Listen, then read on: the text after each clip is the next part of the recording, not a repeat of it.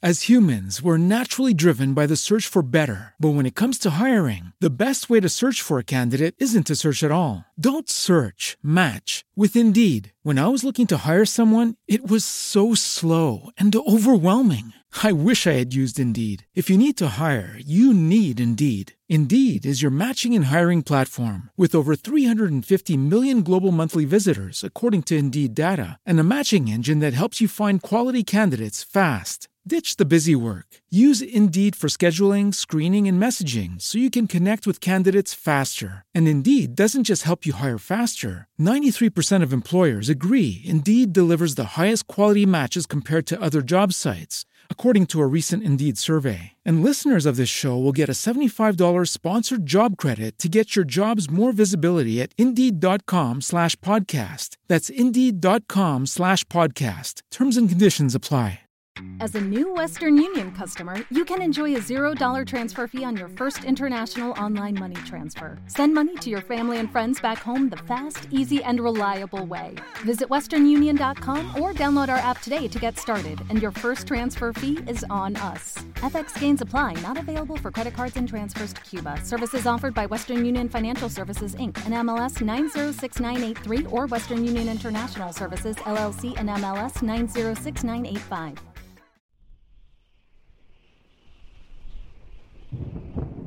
La bestia acecha en el río. Desde hace más de 10 años que practico el ciclismo de montaña como hobby. Son varios los chicos que salimos cada fin de semana a un destino distinto. Nos gusta ir, sobre todo, a aquellos parajes alejados dentro del cerro. Entre más complicada sea la rodada, mejor. Durante todo el tiempo que tenemos rodando, nos hemos encontrado con varias historias interesantes. Nos ha tocado sobre todo encontrarnos con animales salvajes, cosa que en más de una ocasión nos ha obligado a regresar a toda velocidad en dirección a la camioneta en la que transportamos las bicicletas. No obstante, ninguna aventura que hayamos tenido se compara a lo que nos ocurrió el año pasado. Decidimos visitar un lugar que no conocíamos. Somos originarios de Tezistán, Jalisco, y nuestras rodadas siempre eran cercanas a esa zona. Rodábamos sobre todo en Palo Gordo y la Mesa de los Indios. Pero después de un rato, nos enfadamos de visitar los mismos lugares. Mi amigo, que es el que tiene la camioneta, fue el que propuso que fuéramos a una presa abandonada. La verdad, soy malísimo para aprenderme las direcciones, por lo que no puedo dar la ubicación exacta del lugar, Solo recuerdo que para llegar a esa presa tuvimos que atravesar varias propiedades y aparte cruzar un río.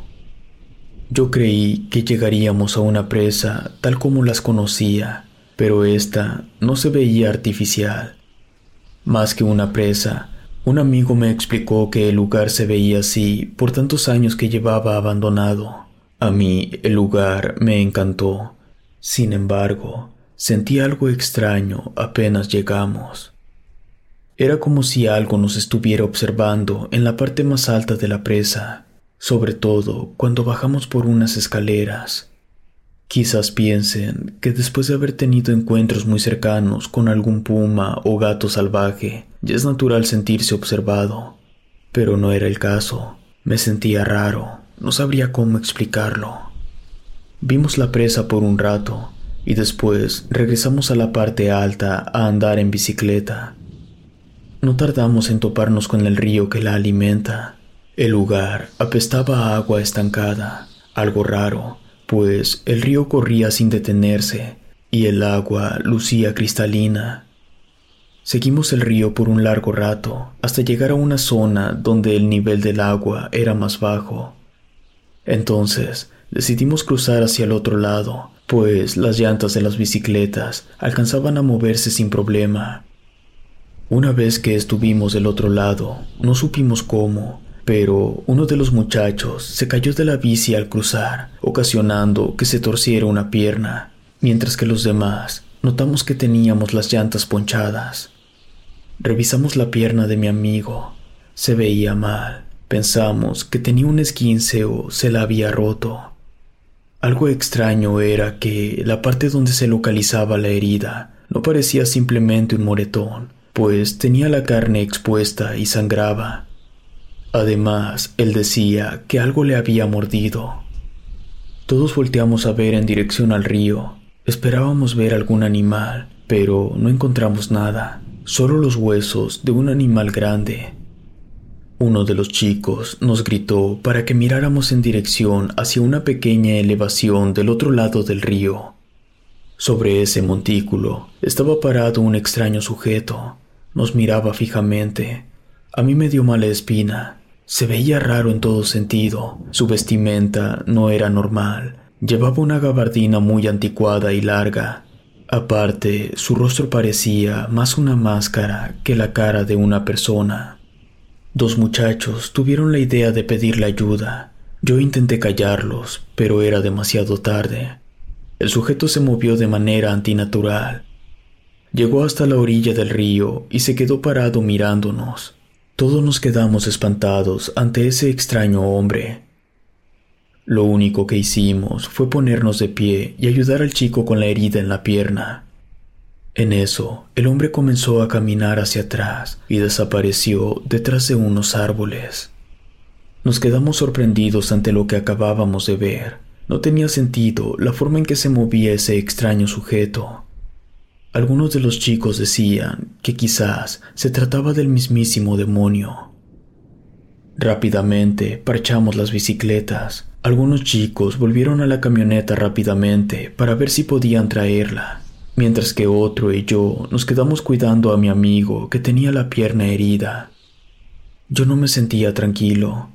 Mantenía esa sensación de que alguien nos estaba observando y creía que ese extraño sujeto que vimos del otro lado del río volvería en cualquier momento.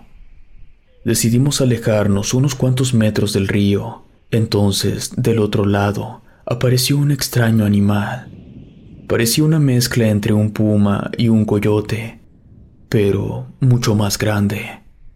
El animal caminaba de un lado a otro, pero no se atrevía a cruzar el río. Cada cierto tiempo bufaba. No sabría decirles a ciencia cierta qué clase de animal era.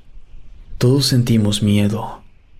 Uno de los muchachos tuvo el atrevimiento de acercarse al río. Yo le sugerí que no lo hiciera, pero él dijo que era muy probable que el animal le tuviera miedo al agua y que por eso no cruzaba. No pasó ni un par de minutos cuando regresó corriendo. Nos dijo que el animal tenía rostro humano. Yo le dije que eso no era posible.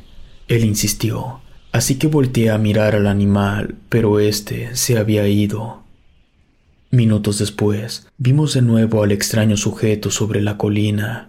Yo sentía mucho miedo. Le dije a los muchachos que era muy probable que ese hombre y la bestia fueran la misma cosa.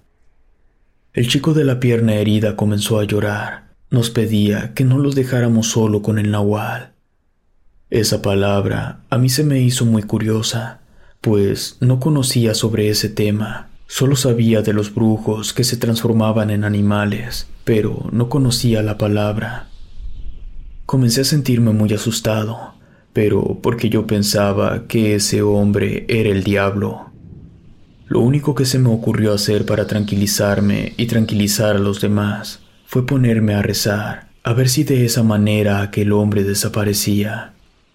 Los demás se pusieron a rezar también, pero las oraciones no causaron ningún efecto en aquel hombre, que, para nuestro asombro, comenzó a caminar con sus pies y brazos pero no era como si imitara a un animal. Su movimiento era natural, como si sus piernas se encogieran o cambiaran de forma. Era muy extraño. En esta ocasión, el hombre sí se acercó mucho al río. Yo sentí que me iba a desvanecer del miedo. No había manera en que pudiéramos correr. Teníamos que cuidar a mi amigo. El extraño sujeto cruzó el río y lo único que se me ocurrió fue pedirle al otro chico que ayudáramos a mi amigo a ponerse en pie. Mi amigo lloraba del dolor, pero caminamos lo más rápido que pudimos sin mirar atrás. Escuchábamos las pisadas del hombre. Sentía miedo de que, en cuanto volteáramos, estuviera convertido en animal y se nos echara encima. No sé cuánto tiempo habremos caminado. Tengo lagunas mentales en cuanto a lo que sucedió. Solo recuerdo que, cuando menos lo esperamos, nos encontramos con la camioneta. Fuimos directamente a una cruz verde, donde atendieron a mi amigo, a quien, por cierto, tuvieron que poner una vacuna contra la rabia, pues, según los médicos, la herida que tenía en la pierna era una mordida de algún animal grande. Es extraño, ni de broma hemos vuelto a ese lugar. De hecho, después del incidente, solo salimos a lo cercano, y algunos de los chicos, incluyendo al de la herida, ya no volvieron a salir. A veces platicamos acerca del hombre que vimos. Todos concordamos que se trataba de un nahual, pero ninguno de nosotros logramos explicarnos por qué no nos atacó directamente. No tiene sentido. Yo pienso que la criatura no tenía hambre, sino, más bien, quería que nos alejáramos de su territorio. Por eso solo atacó a uno de nosotros. Hasta la fecha, es lo más extraño que me ha ocurrido en una rodada.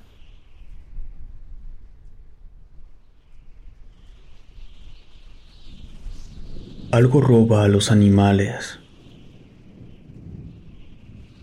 Vivo en un rancho cercano a La Piedad, Michoacán. Mi padre es ganadero. Nos dedicamos mayormente a la cría de cerdos, pero también tenemos chivos y algunas vacas. Muchas personas creen que en las zonas rurales, alejadas de las grandes ciudades, no ocurren cosas interesantes, y aunque mayormente nuestra vida es muy tranquila, a veces presenciamos cosas extrañas, como la historia que estoy por relatar. Es común que de vez en cuando haya algunas bajas en el ganado, ya sea por alguna enfermedad o porque anda algún animal salvaje rondando. Pero esto siempre es fácil de solucionar y nunca ha ocurrido que tengamos muchas bajas. En cierto temporal, ocurrió que empezaron a desaparecer un cerdo mínimo una vez a la semana. Era algo muy extraño, pues se llevaban el animal completo y solo quedaba una mancha de sangre en el camino. Cuando un coyote o un gato montés ataca a un animal de crianza, suele dejar más pistas, Incluso hay veces que encontramos los cadáveres no muy lejos del rancho, y allí es cuando nos organizamos para cazar al depredador. En esa ocasión estuvimos explorando, buscando si encontrábamos alguna pista de los animales desaparecidos. No fue solo una vez en que salimos a buscar, sino varias. Empezamos a creer que algún maleante nos estaba robando el ganado y que quizás hasta los vaqueros estaban de acuerdo en estos robos. Mi padre decidió contratar un servicio de cámaras en circuito cerrado y ponerlos a escondidas de los trabajadores. Mantuvimos en secreto la ubicación de las cámaras. Solo mi padre, otro trabajador de confianza y yo conocíamos dónde se encontraban. Pasaron varias noches en las que tuvimos que rotar la ubicación de las cámaras pues el ganado no desaparecía siempre del mismo lugar y las cámaras no enfocaban el lugar por donde desaparecía el ganado, pero sí grabaron sonidos extraños. Total, que después de varios intentos fallidos por grabar a los ladrones de ganado, el hombre de confianza de mi padre ofreció levantar un campamento un poco escondido del rancho y realizar incursiones a ciertas horas de la madrugada. Así lo hicimos, Levantamos una carpa cerca de un cerro. Llevamos lámparas, varios rifles y unos cuchillos. Nos pusimos atentos la primera noche. Sentíamos miedo de que tuviéramos que enfrentarnos a hombres armados. Cerca de las tres de la mañana, nos asomamos a uno de los corrales. Vimos cómo arrastraban a un cerdo. Yo iluminé en dirección al animal para ver qué era lo que ocurría mientras que mi padre y el otro hombre apuntaban con sus rifles. Cuando la luz alcanzó la silueta de aquellos que se llevaban al animal, quedamos consternados. Se trataba de dos seres, parecían una extraña mezcla entre humano y animal, algo parecido a un puma, solo que sin orejas y caminaba a dos patas. Mi padre disparó, pero por los nervios falló. Esto hizo que los seres soltaran un extraño sonido, a la par que aumentaban la velocidad de su paso. En eso, el otro hombre que nos acompañaba también dio un tiro. Este dio justo en el cerdo. No logramos alcanzar a las criaturas, pero sí logramos despertar a varios de los trabajadores que no tardaron en aparecer con lámparas.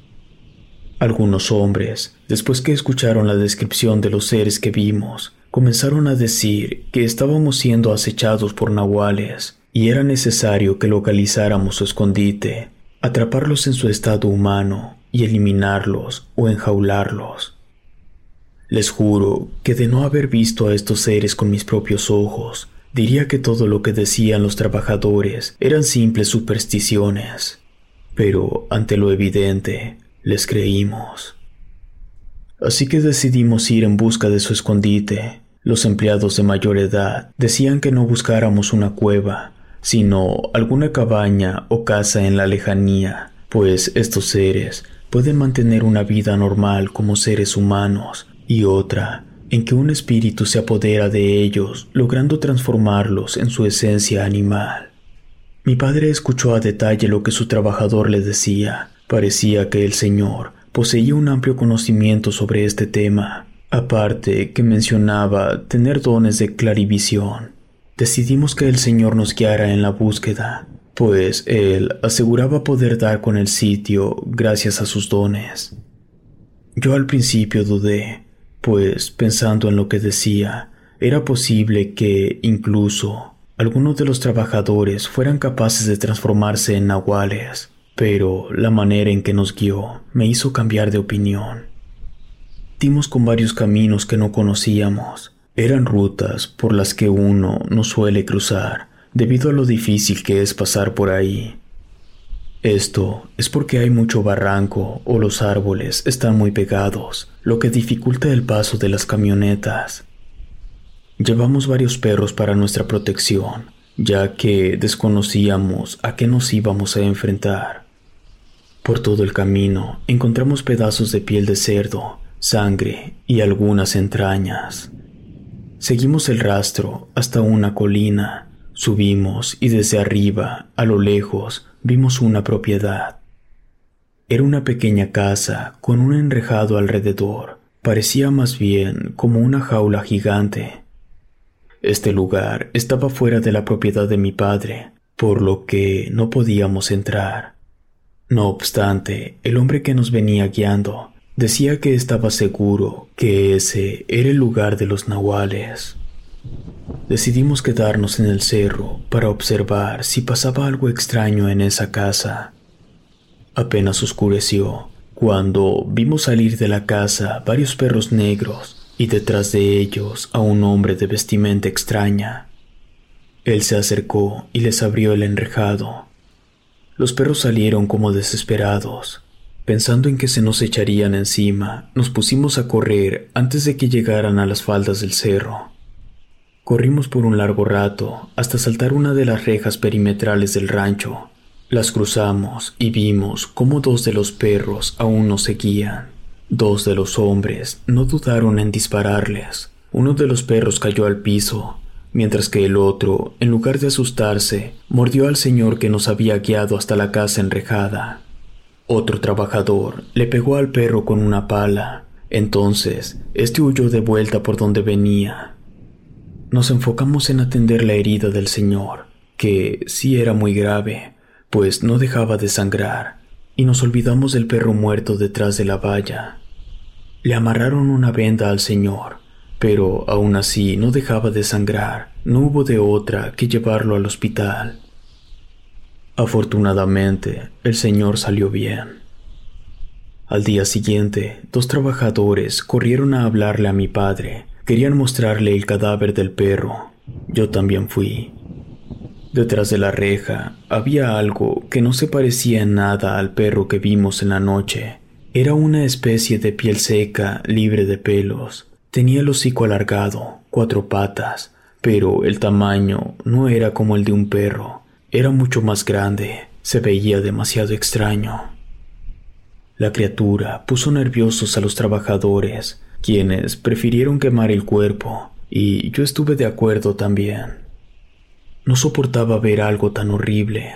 Armaron una fogata allí mismo y mientras el fuego ardía, escuchamos a un perro aullar. Pasaron los días sin que se nos desapareciera ningún animal. Una noche, un trabajador comenzó a llamar a todos a gritos. Todos salimos con lámparas, palas y algunos rifles en dirección al corral de los cerdos. Llegamos justo cuando un cerdo corría de regreso al corral chillando con una horrible herida en la panza. Pudimos salvar al animal, pero no pudimos dispararle al nahual. Cuando regresó el señor al que mordió el nahual, nos aconsejó que no siguiéramos dándoles caza, pues desconocíamos el número de criaturas que se escondían más allá de las arboledas. Nos dijo que en lugar de darles caza, mejor nos enseñaría a realizar una serie de protecciones y rituales. Lo primero que hicimos fue colocar varias tijeras formando una cruz alrededor de las rejas. También nos dio unos amuletos dentro de unas bolsas de manta. Después de eso, no volvimos a ser atacados por ningún nahual. Tiempo después, fuimos a revisar el lugar donde se encontró. Okay, round two. Name something that's not boring. laundry? Ooh, a book club. Computer solitaire, huh? Ah, oh, sorry, we were looking for Chumba Casino. That's right. ChumbaCasino.com has over 100 casino style games. Join today and play for free for your chance to redeem some serious prizes. ChumbaCasino.com. No purchase necessary. Full prohibited by law. 18 plus terms and conditions apply. See website for details. Encontraba la casita enrejada. La encontramos destrozada. Todas las mallas se veían rajadas. Entramos a la casa y apestaba a animal muerto. Vimos los cadáveres de varios animales, en su mayoría animales de campo, y los restos de algunos de los cerdos que se nos habían robado. Pero ningún rastro de un cadáver parecido al que quemamos junto al corral. Y así jamás volvimos a ver a esos seres rondando nuestras tierras.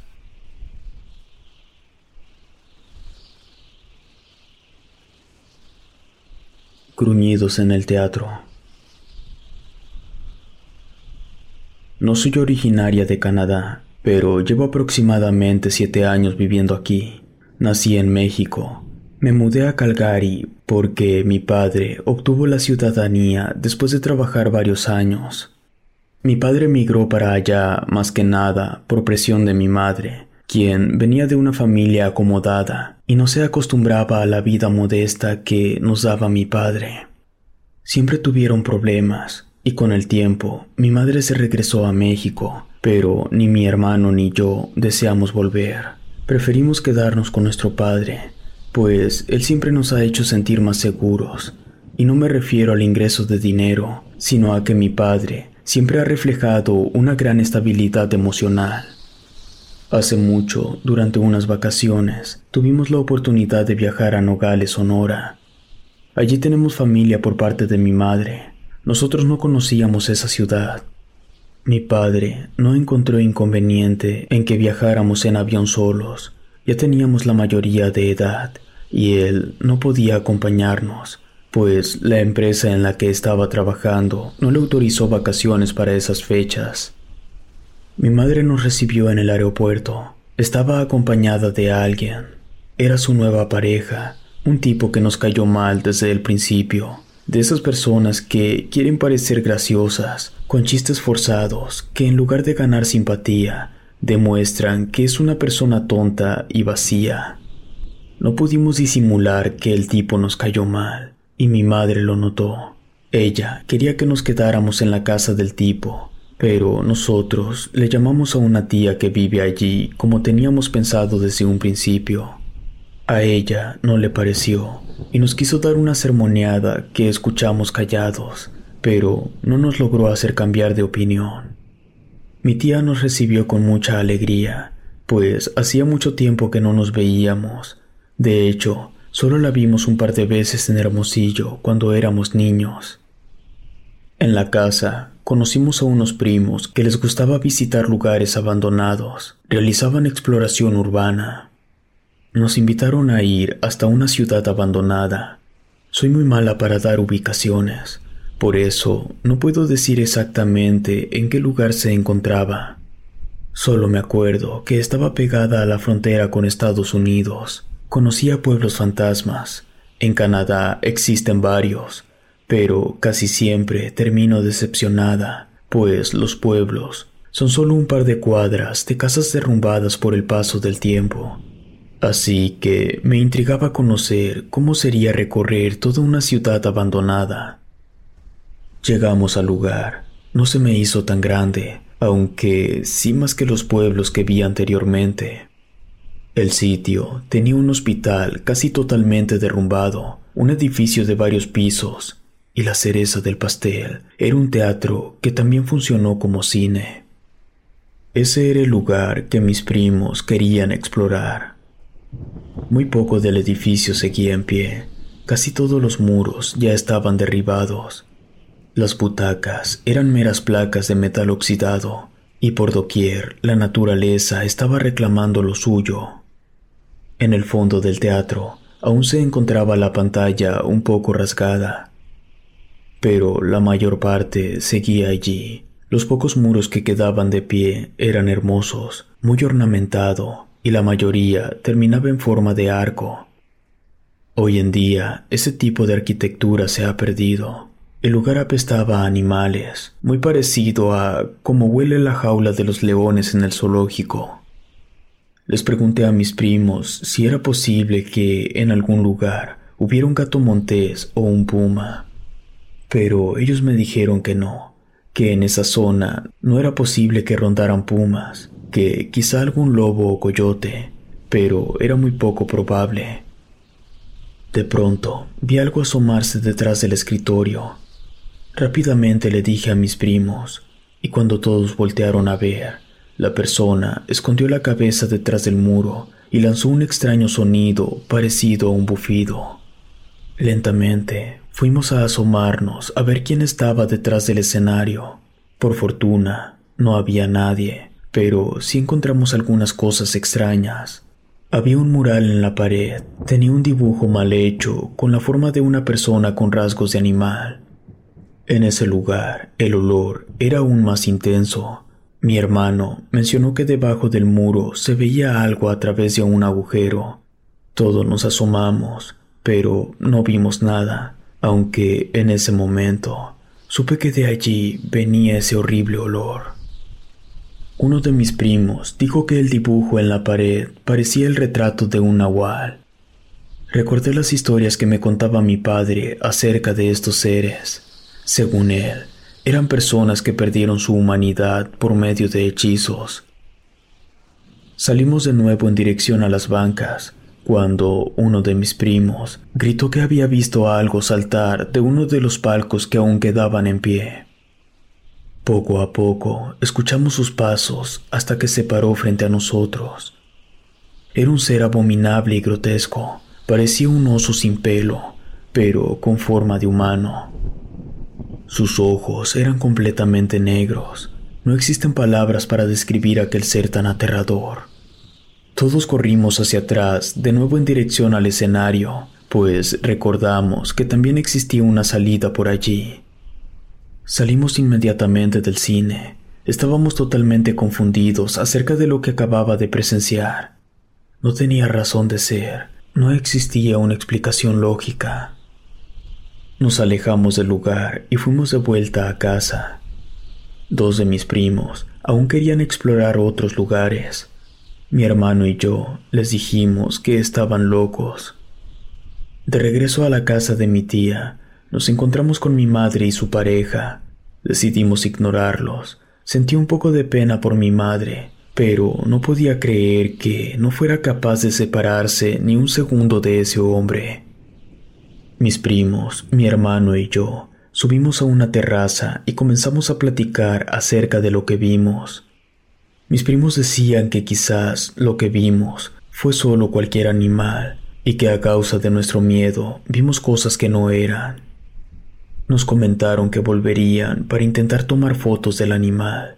Me preguntaron si queríamos ir de nuevo. Les dije que no. Bajamos con mi madre a cenar. Durante la cena, nos comentó que tenía planes para hacer mañana, Su pareja nos llevaría a un centro comercial y después a comer. Mi hermano y yo nos quedamos viendo. Después miré a mis primos y le dije a mi madre que ya teníamos planes para mañana, que queríamos volver al cine abandonado para tomar fotos. Sé que suena extraño, pero prefería volver a enfrentar a esa criatura antes que tener que pasar el día con el novio de mi mamá.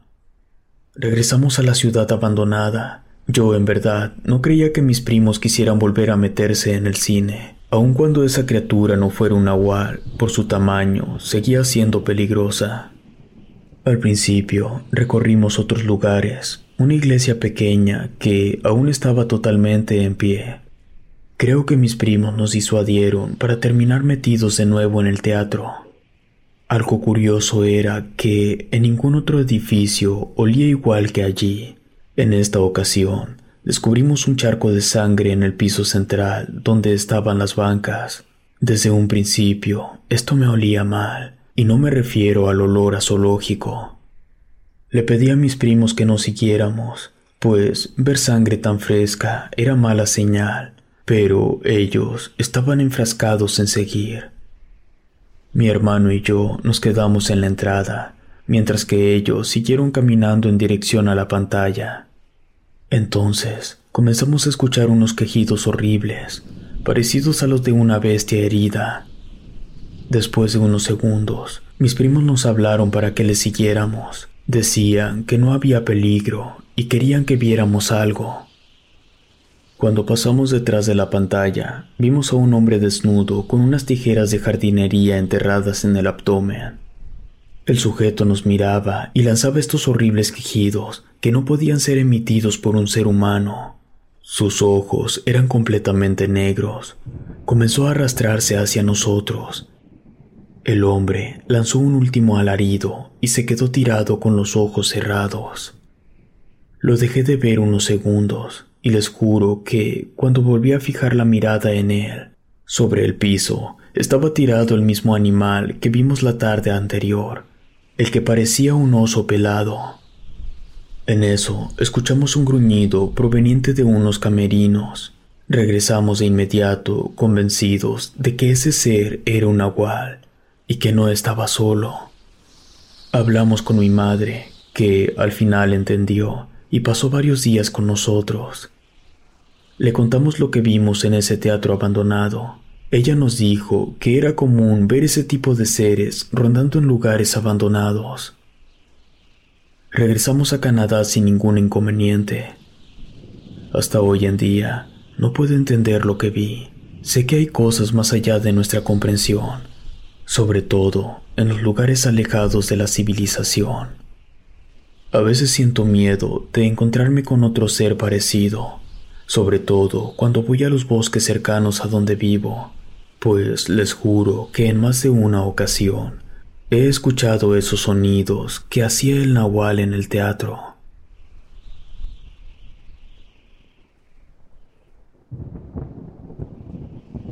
El llamado. Siempre he sido un hombre solitario. Mis relaciones amorosas han sido algo inestables. Creo que el noviazgo más largo que he tenido no ha durado más de un mes. Hace un año conocí a una chica con la que suelo hablar en línea. Ella es de Oaxaca y yo de Chihuahua. Ella era un poco fría y poco atenta. Es de esas personas a las que tienes que estar buscando constantemente si en verdad te importan. Al principio yo siempre la buscaba, pero después de un tiempo me enfadé por lo que nos dejamos de hablar como un mes. Se llama Marisol. Un día recibí una llamada de ella, cosa que era extraña, pues ella solo me mandaba mensajes, pero nunca me llamaba. Ella dijo que ya era tiempo de conocernos, y me preguntó si era posible que tomara un avión para ese fin de semana pasarla con ella, pues pensaba llevarme a conocer un poblado interesante. No dudé y compré mi boleto de avión inmediatamente. Ella era tal como la imaginé, e incluso mejor, porque en persona no era fría ni poco atenta, sino todo lo contrario. Conocí su casa y a muchas personas. A diferencia de mi hogar, las personas de esa zona son muy atentas y solidarias. En cambio, el lugar donde vivo son un poco apáticas. En Oaxaca, la gente siempre está ofreciendo algo. Yo me hubiera quedado con mucho gusto en su comunidad, pero mi amiga tenía otros planes para nosotros. Ella había rentado una cabaña en un lugar adentrado en el bosque. Si la comunidad donde ella vivía me parecía pintoresca, el lugar donde se encontraba el conjunto de cabañas estaba a otro nivel. Era un paraíso de vegetación con una cascada muy cercana. El primer día nos la pasamos caminando por toda la zona, pues eran muchas las zonas que ella me quería mostrar. Cuando veníamos de regreso, vi una zona que estaba resguardada con algunas mallas de acero. Ese lugar se encontraba bajando a la colina y tenía muchos árboles. Le pregunté a Marisol sobre el por qué estaba prohibido el acceso a esa zona. Me dijo que por ahí abundaban animales salvajes y algo aún peor, seres que se hacían pasar por estos para engañar a las personas. Yo me quedé intrigado cuando me dijo eso de los seres que se hacían pasar por animales, así que le pedí de favor que me contara más acerca de ello.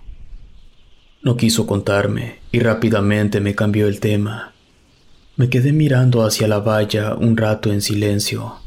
Marisol se me quedó mirando. En eso, escuchamos que alguien gritaba el nombre de una persona. Era una voz como de mujer, pero sonaba tan distorsionada que no distinguimos el nombre que pronunciaba. Marisol cambió de color. Se veía nerviosa y me pidió que nos fuéramos de inmediato. Nos mantuvimos en silencio durante el regreso. Yo pensaba que Marisol podía ser muy supersticiosa, y me imaginaba a qué se refería con esos seres que cambiaban de forma.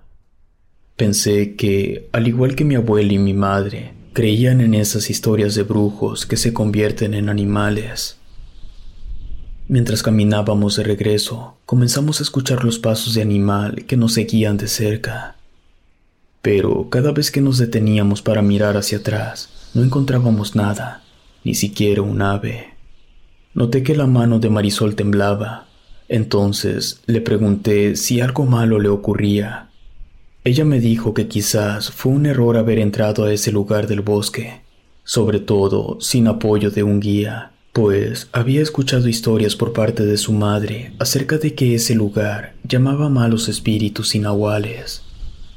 Según ella, estos espíritus podían lograr que te perdieras, y una vez que era así, te atraparían para robar tu alma. No me creí sus historias. Este tipo de cuentos siempre me resultaron interesantes, pero increíbles. Sin embargo, cuando llegamos a una zona que estaba seguro no habíamos pasado cuando veníamos, comencé a creer, sobre todo porque ese lugar estaba todo seco y negro. Parecía como si la vida en ese lugar hubiera sido arrancada por alguna fuerza maligna. No sé cómo explicarlo, pero ahí no llegaban los rayos de sol. De la nada apareció a unos cuantos metros de nosotros un extraño animal de cuatro patas, sin pelo y con unos ojos completamente negros. El terror se adueñó de mí. Intenté correr tomando la mano de Marisol, pero ella estaba petrificada, no se movía ni hablaba. No podía dejarla allí sola, y el animal se nos acercaba poco a poco. Cuando se acercó a medio metro de distancia, levantó la mirada. Se veía tan extraño, no sé de qué manera lograría describirla, pero su mirada era parecida al de un ser humano y no a la de un animal. No sé cuáles serían las intenciones de esa criatura, pero no creí que quisiera atacarnos, solo nos miraba detenidamente. Entonces Marisol recuperó el movimiento y comenzó a gritar. Los gritos hicieron que la criatura se alejara hasta llegar a unos arbustos. Entonces comenzamos a correr. Jamás en mi vida corrí con tanta fuerza. Incluso me dañé las plantas de los pies, pero en el momento no lo sentí, debido a la adrenalina que corría en mi sangre. No sé cuánto tiempo habremos tardado en llegar a donde estaban las cabañas, pero una vez que estuvimos allí, me di cuenta de lo lastimado que tenía las plantas de los pies. Le pregunté a Marisol si sabía qué clase de animal habíamos visto. Ella me dijo que no se trataba de un animal, sino de un nahual. Yo no pude negar que tenía razón acerca de lo que ese ser era, pues fue muy extraño. Era como ver una cruza de puma con coyote sin pelo. Además, la cara del animal era algo difícil de creer, pero lo había visto. No podía negarlo. Cuando cayó la noche, decidimos encender el fuego en la chimenea de la cabaña. Las cabañas en ese lugar se encuentran muy alejadas unas de otras, por lo que no podía saber uno cuántas cabañas estarían ocupadas realmente. El caso es que el lugar estaba muy silencioso. De repente, comenzamos a escuchar unos aullidos muy extraños. No parecían ni los de un lobo ni los de un coyote. Más bien, eran algo así, como los de una persona fingiendo ser un animal. A los pocos minutos después, escuchamos rasguños a la puerta, como cuando un perro quiere entrar a su casa. Marisol me miró y comenzó a llorar. Repetía una y otra vez que no debió haberme llevado a aquel lugar. Yo la tranquilicé, diciéndole que ni siquiera sabíamos qué era lo que había detrás de la puerta. Además, estábamos seguros dentro de la cabaña. Fuera lo que fuera que estuviera tras la puerta, no tendría manera de entrar. Apenas logré tranquilizarla cuando, afuera, escuchamos unos balazos, seguidos de un grito desgarrador. With the Lucky Land you can get lucky just about anywhere. This is your captain speaking. Uh, we've got clear runway and the weather's fine, but we're just going to circle up here a while and uh, get lucky. No, no, nothing like that. It's just these cash prizes add up quick. So I suggest you sit back, keep your tray table upright, and start getting lucky. Play for free at LuckyLandSlots.com. Are you feeling lucky? No purchase necessary. Void where prohibited by law. 18 plus terms and conditions apply. See website for details. Lucky Land Casino asking people what's the weirdest place you've gotten lucky? Lucky? In line at the deli, I guess? Aha, in my dentist's office. More than once, actually. Do I have to say? Yes, you do. In the car before my kids' PTA meeting. Really? Yes. Excuse me, what's the weirdest place you've gotten lucky? I never win and tell. Well, there you have it. You can get lucky anywhere playing at LuckyLandSlots.com. Play for free right now. Are you feeling lucky? No purchase necessary. Void where prohibited by law. 18 plus. Terms and conditions apply. See website for details. Nos asomamos por una de las ventanas de la cabaña. Entonces, vimos a dos hombres armados con rifles y lámparas. Parecían militares, quizás lo eran, pero debido a la poca iluminación, no pude ver si llevaban algún emblema en el uniforme. Vi que levantaron un cuerpo del piso, uno de ellos lo iluminó con su lámpara. Ese cuerpo era algo espantoso, parecía una piel seca, y debido a la forma que tenía, supe perfectamente que se trataba de la criatura que nos encontramos en el bosque hace apenas unas horas atrás. Cuando los hombres se fueron, nos atrevimos a salir de la cabaña. Entonces Marisol se echó a llorar. Me dijo que cuando vimos a ese animal en el bosque, sintió como un llamado, como si el animal le pidiera auxilio, por lo que ella creía que ese par de hombres lo venían cazando. Nos regresamos a su comunidad al día siguiente. Estuve una semana más con ella y no dejamos de hablar acerca de lo que presenciamos. Creemos que esa criatura era en realidad un nahual que quería escapar de unos cazadores o militares. No sabría exactamente qué eran esos hombres. Personalmente, esa aventura, aparte de darme miedo, me produce un poco de lástima. Sé que existen cosas que aún no podemos comprender, y al causarnos miedo, preferimos deshacernos de ellas a como dé lugar. No sé, yo no hubiera respondido al llamado que dice haber escuchado Marisol.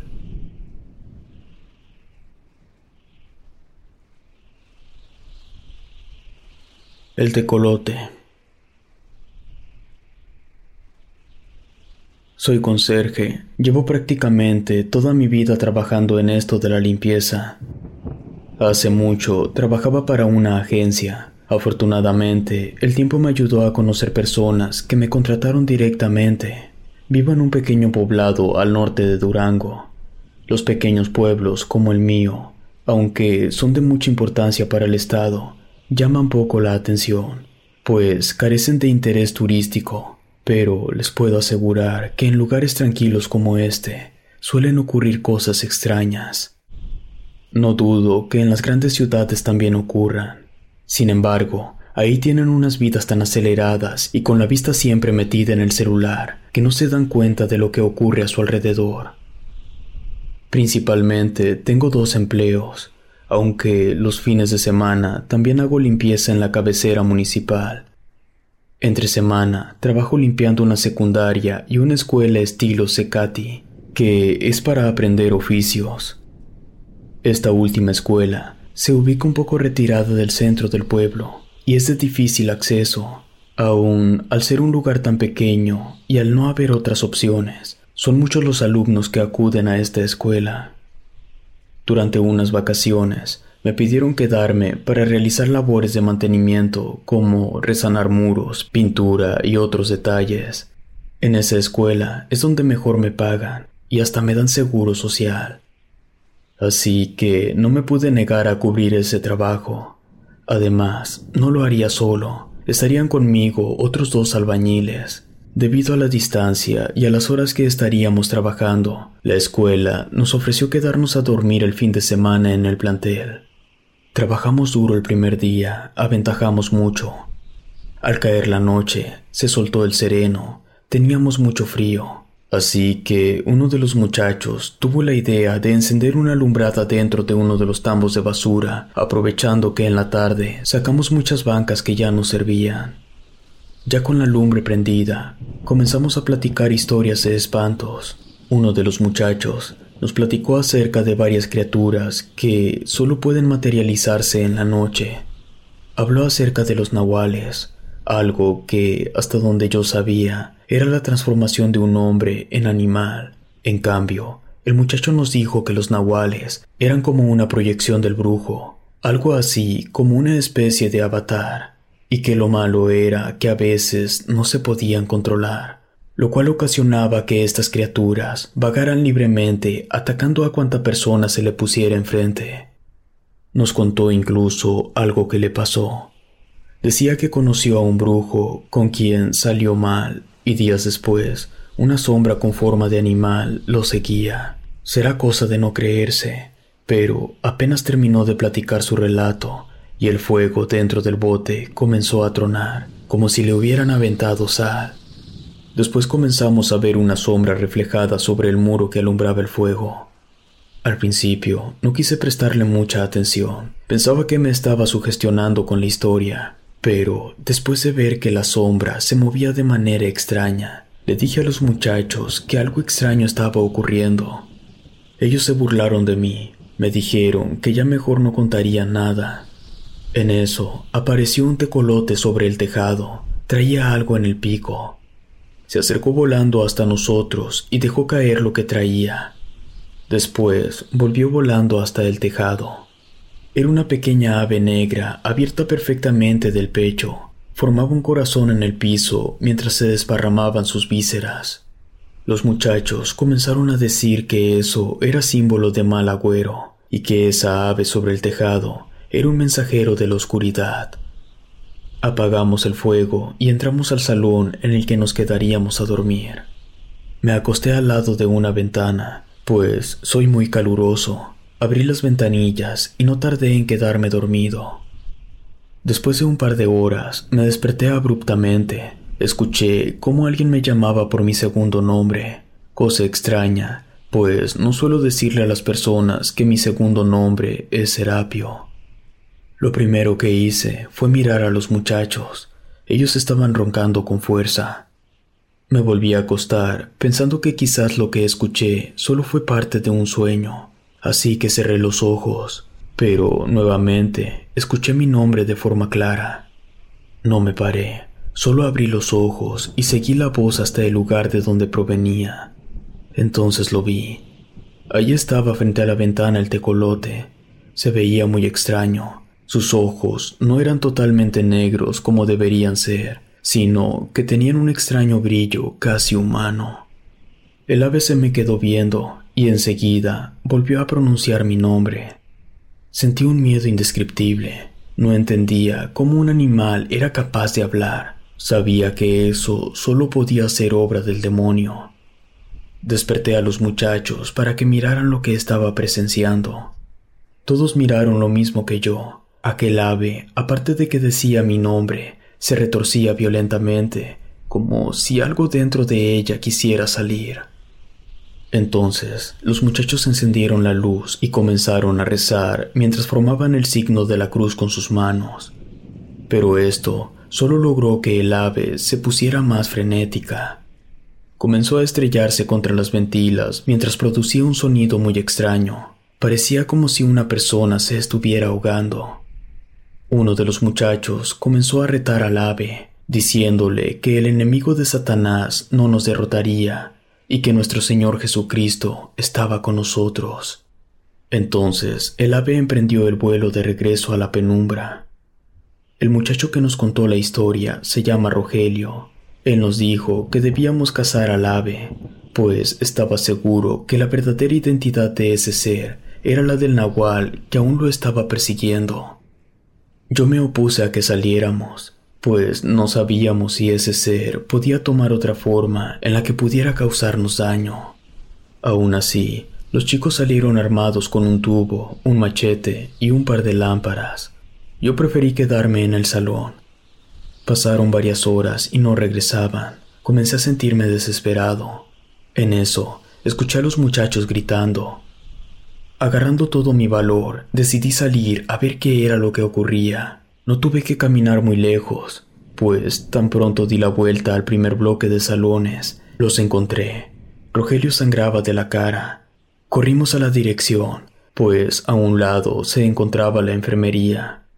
A mí me habían dejado encargado de todas las llaves de la escuela, por lo que no hubo problema en entrar. Algo le había cortado la frente. Según dijo él, quiso atacarlo con el machete, en eso, el tecolote tomó otra forma y con una garra lo atacó. Dicen que lo que más miedo les dio es que parecía hablar con una voz humana. Aparte, la criatura se convertía en una sombra y cambiaba de forma. Después de curar a Rogelio, nos regresamos al salón donde estábamos, y aunque el tecolote no volvió a aparecer, no pudimos dormir. Otra persona en nuestro lugar hubiera salido corriendo de la escuela, pero nosotros decidimos quedarnos a terminar el trabajo. Así que intentamos regresar al salón, pero al hacerlo, vimos la silueta de un hombre en la entrada de este. No quisimos llegarle de sorpresa. En lugar de eso, nos quedamos mirando qué era lo que hacía. El tipo no se movía, solo estaba allí parado, estaba cabizbajo, y debido a la poca iluminación, no alcanzamos a verle los rasgos de la cara. Desde el lugar donde yo lo miraba, me daba la impresión de que su rostro estaba formado por una sombra más oscura que la noche. Rogelio comenzó a tartamudear, intentando decirnos que nos fuéramos de la escuela. Yo le dije que encaráramos directamente al hombre, por si se trataba de un ratero. Avanzamos mientras Rogelio se quedó atrás, y cuando estuvimos frente a ese extraño sujeto, nos derrumbamos. Aquel hombre no podía ser humano. Su rostro no era consistente, parecía cambiar y sus ojos parecían los de un animal. Nos espantamos muchísimo, por lo que nos alejamos de él. Nos fuimos caminando al pueblo y nos dirigimos directamente al templo. Después de la primera misa, le pedimos al Padre ayuda, quien amablemente nos acompañó a bendecir la escuela.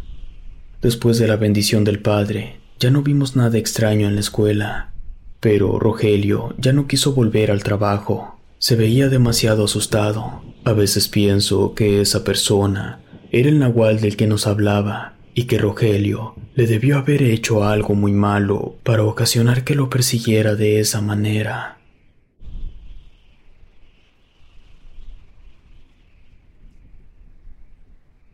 El retiro. Un tiempo estuve perdido en el vicio del alcohol. Eso logra destruir las relaciones con la familia. Uno no lo ve así, pues todo es normal. Mi esposa y algunos de mis hermanos tuvieron la gran idea de enviarme a un retiro espiritual sin mi consentimiento.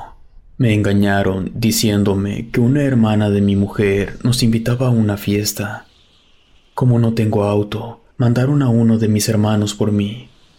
¿Cuál sería mi sorpresa que llegó un auto que no era el suyo? No se me hizo extraño, pues en ocasiones él toma prestado el auto de mi hermano mayor para irnos a su casa en la calera en Tlajumulco de Zúñiga, Jalisco.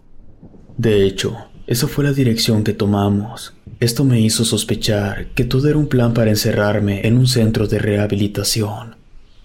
Me asusté y me puse agresivo, pero mi hermano intentó hacerme entrar en razón. Fue entonces cuando me explicó que íbamos en dirección a un retiro espiritual que duraría solo tres días, según él. Eso sería lo mejor para mí, pues regresaría renovado. Me dejó en una intersección junto a varias personas que estaban afuera de una camioneta van. Nos subimos y agarramos carretera. Dimos vuelta en una brecha en dirección a la sierra. No vi ningún señalamiento que me indicara dónde estaba, pues sinceramente pensaba escaparme en cuanto tuviera oportunidad. Me habían contado historias acerca de lo que les hacían en esos supuestos retiros espirituales. No pensaba soportarlo. Llegamos hasta una hacienda donde de inmediato nos pasaron a una capilla. Allí nos retiraron los celulares y todos los objetos con los que nos pudiéramos hacer daño. Yo ya no quise poner resistencia. Intenté creer que esa experiencia me ayudaría. Comencé a sentirme mal desde un principio. Era como si todas las resacas acumuladas se apoderaran de mí. En un intento por disminuir mi malestar, comencé a mirar el lugar en el que estaba. Se veía antiguo, aunque no descuidado. Se nos dijo que el lugar era una hacienda, aunque yo más bien le veía pinta de ser un edificio religioso, pues los detalles de este tipo se veían por doquier. Incluso en la misma construcción podías ver detalles que formaban una cruz. Fueron varias las dinámicas que nos pusieron a hacer. Para una de ellas, nos llevaron a uno de los tantos patios. El lugar se encontraba frente a un cerro. Esa parte se veía muy descuidada, pues la maleza no dejaba ver los detalles en los muros que marcaban el límite del edificio hacia el campo. Lo único que sobresalía de la maleza era la cúpula del pequeño edificio. Nos pusieron a realizar unas oraciones extrañas, en medio de la dinámica, miré en dirección a la cúpula. Entonces vi un enorme animal parecido a un gato, pero con el rostro extraño. Me tallé los ojos y volví a mirar en la misma dirección. El animal saltó en dirección al cerro y desapareció. Me quedé pensando en el rostro del animal. No le encontraba forma. Se parecía al de las lechuzas. Le pregunté a una persona que estaba a un lado mío si había visto al animal pero me dijo que no. Uno de los organizadores me separó del grupo y como castigo por no participar en la dinámica, me encerraron en una habitación. Se me encargó realizar una carta a mí mismo. No hice nada y me quedé dormido en el piso. Después de un rato me despertaron unos gritos. Cuando menos lo esperé, abrieron mi puerta. Era uno de los organizadores. Me dijo que una persona resultó herida por un animal salvaje nos reunieron de nuevo en una capilla dentro del edificio. La persona herida era una chica de unos 19 años. Tenía un horrible rasguño en el brazo izquierdo. La herida no se veía tan grave, pero la chica se veía histérica. Decía que un monstruo la había atacado. Uno de los organizadores nos dijo que la atacó un gato montés, por lo que el resto de dinámicas se realizarían dentro del edificio. La chica, llorando, pedía que la mandaran a su casa, pero lo único que hicieron fue darle un medicamento para que se relajara. Nos asignaron varios dormitorios, cinco personas por dormitorio. Una de ellas tenía que cuidar a las demás de que no ingirieran ninguna droga o alcohol. Pasada la medianoche, nos despertaron unos sonidos extraños que hacían eco en la sala principal del edificio. Parecían los rugidos de un león. Nos gritaron que nos quedáramos en los dormitorios, pero nadie hizo caso y nos dirigimos en bola hacia la sala. La gente hablaba de que un enorme gato se cayó desde un domo que estaba en el techo de la sala, y en efecto, Los cristales que lo formaban estaban regados por toda la alfombra. Los organizadores nos pidieron que regresáramos a nuestras habitaciones, pues ellos se ocuparían del asunto. Nos alejamos de allí, pero vi que dos organizadores sacaron unas escopetas. No quise regresar a mi habitación, así que de regreso fingí ir al baño, pero me desvié en dirección a un lugar de la casa al que no habíamos entrado, pues estaba clausurado. Caminé por un pasillo con varias puertas cerradas con candados. El lugar olía a zoológico. Era un aroma intenso. Recorrí todo el pasillo hasta llegar a una puerta de madera. En eso, escuché unos pasos y las voces de los organizadores. No encontraba dónde podía esconderme, y lo único que se me ocurrió fue intentar abrir una puerta, la cual no creí que estuviera sin llave. Pero apenas di el primer giro a la perilla, esta se abrió. Creí que habría otra habitación, pero no. Salí directamente a un jardín. Me escondí detrás de dos macetas enormes. Segundos después se encendían unas luces. Escuché de nuevo las voces de los organizadores. Entonces lo volví a ver. El enorme gato con cara de lechuza estaba a unos cuantos metros de mí. Ahora sabía perfectamente que no era una alucinación, pues estaba completamente sobrio. Escuché a uno de los organizadores gritar que ese animal era un nahual, y enseguida se escucharon dos tiros. Yo creí que me darían a mí, pues escuché las balas justo a un lado de mis oídos. Me dio un ataque de pánico y salí de mi escondite. Los organizadores me gritaron que me alejara del nahual. Corrí en dirección hacia ellos. Después miré de nuevo al animal. Le habían dado en una pata y en lugar de querer atacarnos, se escondía entre dos plantas. El animal lloraba como si fuera un ser humano. Me gritaron que me regresara a mi habitación, pero no los obedecí. Quería ver al animal más de cerca. No me importaba si me atacaba. Poco a poco me fui acercando detrás de los dos hombres que traían las armas. La cara del animal había cambiado. Les puedo jurar que sus ojos eran humanos y reflejaban dolor. A pesar de las advertencias de los hombres, me acerqué aún más al animal. Cuando menos lo esperé, soltó un zarpazo. En eso me agarraron de la camisa y me jalaron para atrás. Volvieron a disparar pero en esta ocasión el animal saltó de su escondite. Lo que pasó después es lo más extraño de todo, y si no fuera porque fuimos varios los testigos, aún tendría dudas. El animal tomó una silueta humana y se escabulló en medio de la noche. Esa transformación asustó mucho a los hombres de las armas, que, en lugar de salir a buscar a la extraña criatura, prefirieron volver a entrar en la casa. With the Lucky Land slots, you can get lucky just about anywhere. This is your captain speaking. Uh, we've got clear runway and the weather's fine, but we're just going to circle up here a while and uh, get lucky. No, no, nothing like that. It's just these cash prizes add up quick. So I suggest you sit back, keep your tray table upright, and start getting lucky. Play for free at LuckyLandSlots.com. Are you feeling lucky? No purchase necessary. Void where prohibited by law. 18 plus terms and conditions apply. See website for details. Okay, round two. Name something that's not boring. A laundry? Ooh, a book club. Computer solitaire, huh? Ah, oh, sorry. We were looking for Chumba Casino. That's right. ChumbaCasino.com has over 100 casino style games. Join today and play for free for your chance to redeem some serious prizes. ChumbaCasino.com. No purchase necessary. Full prohibited by law. 18 plus terms and conditions apply. See website for details. Una vez dentro, los organizadores le dijeron a todos que nos devolveríamos en la mañana. Yo me quedé platicando con uno de los hombres que le dispararon a la criatura. Él me dijo que esas criaturas no pertenecían a este mundo. Quizás en un principio sí fue un hombre, pero que fue consumido por la oscuridad de la brujería, y el motivo del que estuviera rondando por allí se debía a que estaba cazando a uno de nosotros, motivo por el que no se iban a arriesgar a pasar una noche más, Por eso nos iríamos apenas amaneciera. Regresé a casa y yo mismo ingresé a una clínica especializada en adicciones. Hasta la fecha no he vuelto a beber ni he vuelto a participar en algún retiro espiritual.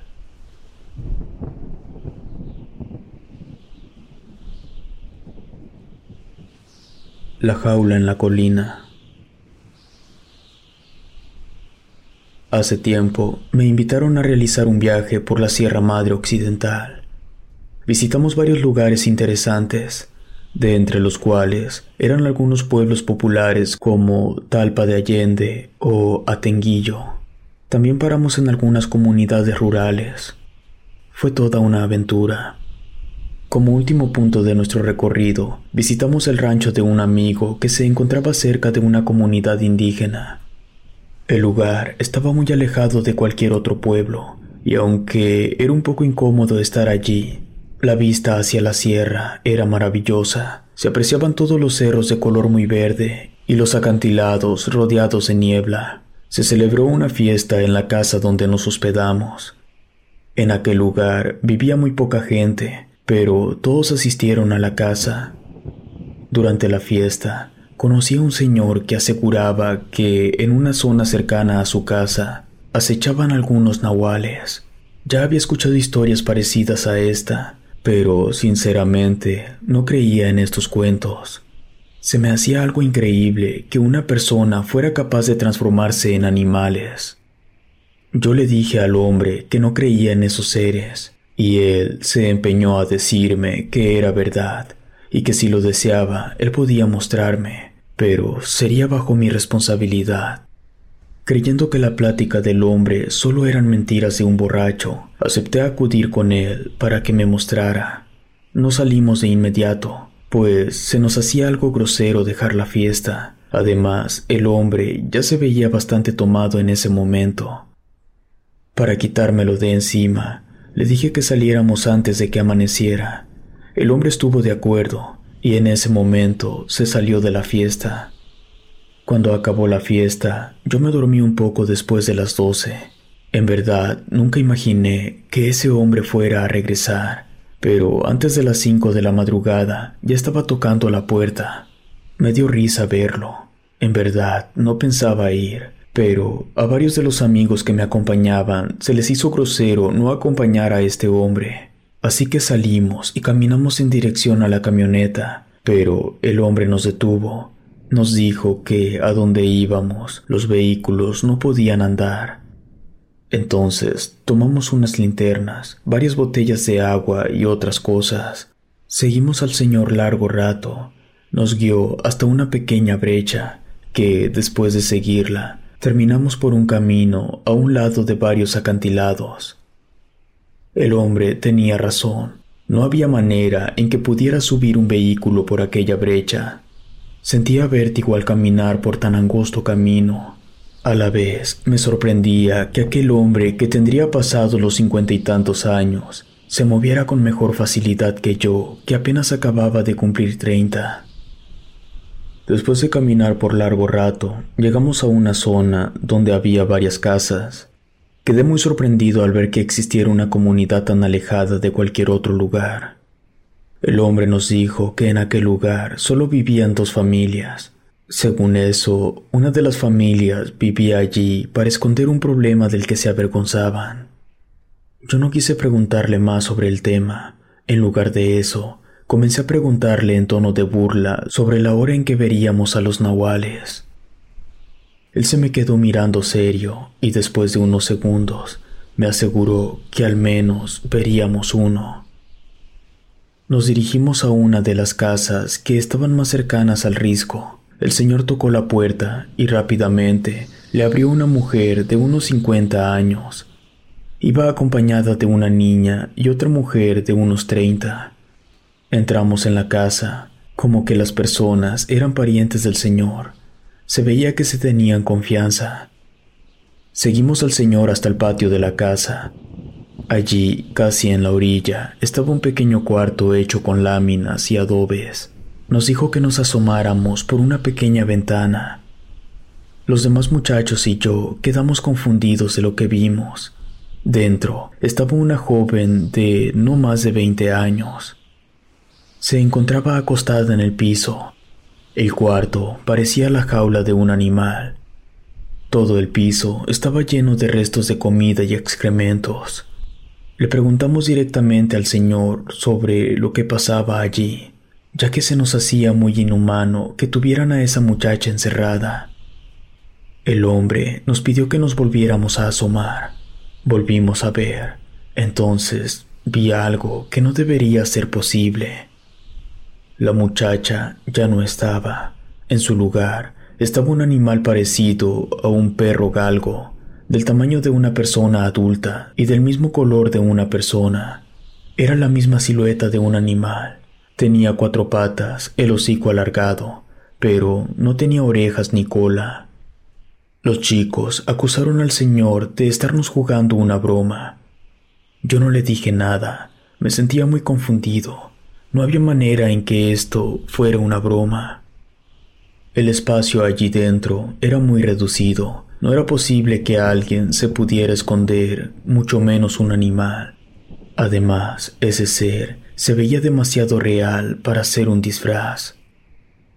El hombre nos aseguró que ese ser dentro de la jaula era un nahual y que en la sierra abundan, pero no todos eran iguales. Existían otros que eran muy peligrosos. Yo comencé a sentirme incómodo estando allí. Incluso sentía miedo no de la criatura en la jaula, sino del hombre. Realmente no sabíamos qué costumbres tenía, capaz si nos encerraba junto al barranco también. Le dijimos al señor que ya nos íbamos, poniendo de excusa que necesitábamos llegar antes de la noche a Guadalajara. En eso salió la mujer para decirnos que ya estaba lista la comida. El señor nos pidió que desayunáramos primero, ya después, él nos acompañaba de regreso, pues, aunque el camino estaba muy despejado, era fácil perderse en la sierra. Pensamos que tenía razón. Aparte, se nos hacía grosero dejarles la comida. Las personas de esas zonas rurales se esfuerzan mucho por tener alimentos. Desayunamos, y mientras lo hacíamos, el hombre sacó una botella de mezcal y nos ofreció. Dos de mis amigos aceptaron el alcohol, pero a mí no me dio confianza, así que rechacé el trago. Aparte, era demasiado temprano para empezar a beber. Después de comer, pedí permiso para ir al baño. La mujer de 50 años me indicó que el baño estaba en el patio, justo a un lado de la jaula. Salí de la casa. Antes de entrar al baño, volví a asomarme a la jaula. La criatura ya no estaba. En su lugar estaba la chica que vi primero. Seguía tirada en el piso, solo que ahora tenía los ojos abiertos. No se movió, solo me miró. Sentí una pena profunda al verla allí encerrada. Dejé de verla y fui al baño. Cuando caminé de regreso a la casa, sentí la necesidad de regresar y mirar por la ventana. Lo hice. No pude evitar hacerlo. Miré de nuevo a aquella chica tirada en el piso. Sentí demasiada pena dentro de mí. Entonces comencé a analizar cómo dejarla en libertad. La puerta, aunque era muy rústica, estaba cerrada con una cadena gruesa y un candado. Volví a asomarme por la ventana. Su mirada me pedía que la salvara. Un impulso se adueñó de mí y comencé a buscar una herramienta con la que pudiera golpear el candado, pero lo único que encontré fue una enorme roca. Rápidamente comencé a golpearlo con fuerza hasta que se abrió. Afortunadamente, el patio estaba un poco retirado del lugar donde estaban comiendo. Cuando quité el candado, escuché unos pasos en el pasillo Dejé el candado en el suelo y me alejé de la jaula, intentando fingir que no estaba haciendo nada. Era un amigo que venía a buscarme. Le dije que estaba enfermo del estómago y por eso tardé en el baño. Cuando llegué al comedor, ya estaban todos de pie y listos para irnos. Caminamos de regreso. Sentí el camino aún más largo que cuando llegamos. El hombre se despidió de nosotros no sin antes repetirme que los nahuales eran reales. Estando de nuevo en la casa donde fue la fiesta, el propietario nos sugirió no hacerle confianza al hombre con el que salimos, pues, según él, se decía que hizo cosas horribles y que tenía una mujer viviendo en una casa alejada de allí. Mis amigos y yo nos quedamos mirando los unos a los otros. Pensamos que era muy probable que la mujer que nos atendió en aquella casa era de quien se hablaba. Nos quedaríamos ese día también, y por la noche encendimos una fogata en el patio de la casa y empezamos a hablar acerca del ser que estaba encerrado en la jaula. Quise contarles lo que hice, pero no me atreví. De pronto, alguien comenzó a gritarnos en la calle. Rápidamente salió el dueño de la casa a abrir y nosotros detrás de él. Afuera estaba el hombre que nos llevó a la finca en la sierra. Iba con un machete y se veía muy enojado. Preguntaba una y otra vez que quién había dejado salir a su bestia. Pero el hombre, al estar tan alterado, le lanzó un machetazo que, de no ser porque se echó para atrás, le habría dado en el estómago. Rápidamente le cerró la puerta en la cara y el hombre afuera siguió por un largo rato gritando y golpeando la puerta. Nos subimos a la azotea de la casa. El dueño sacó un rifle y una lámpara. Después nos dijo que si el tipo intentaba brincarse a la casa, le daría un balazo en la pierna. El sujeto de afuera se cansó después de un rato y se quedó sentado frente a la casa debajo de un árbol.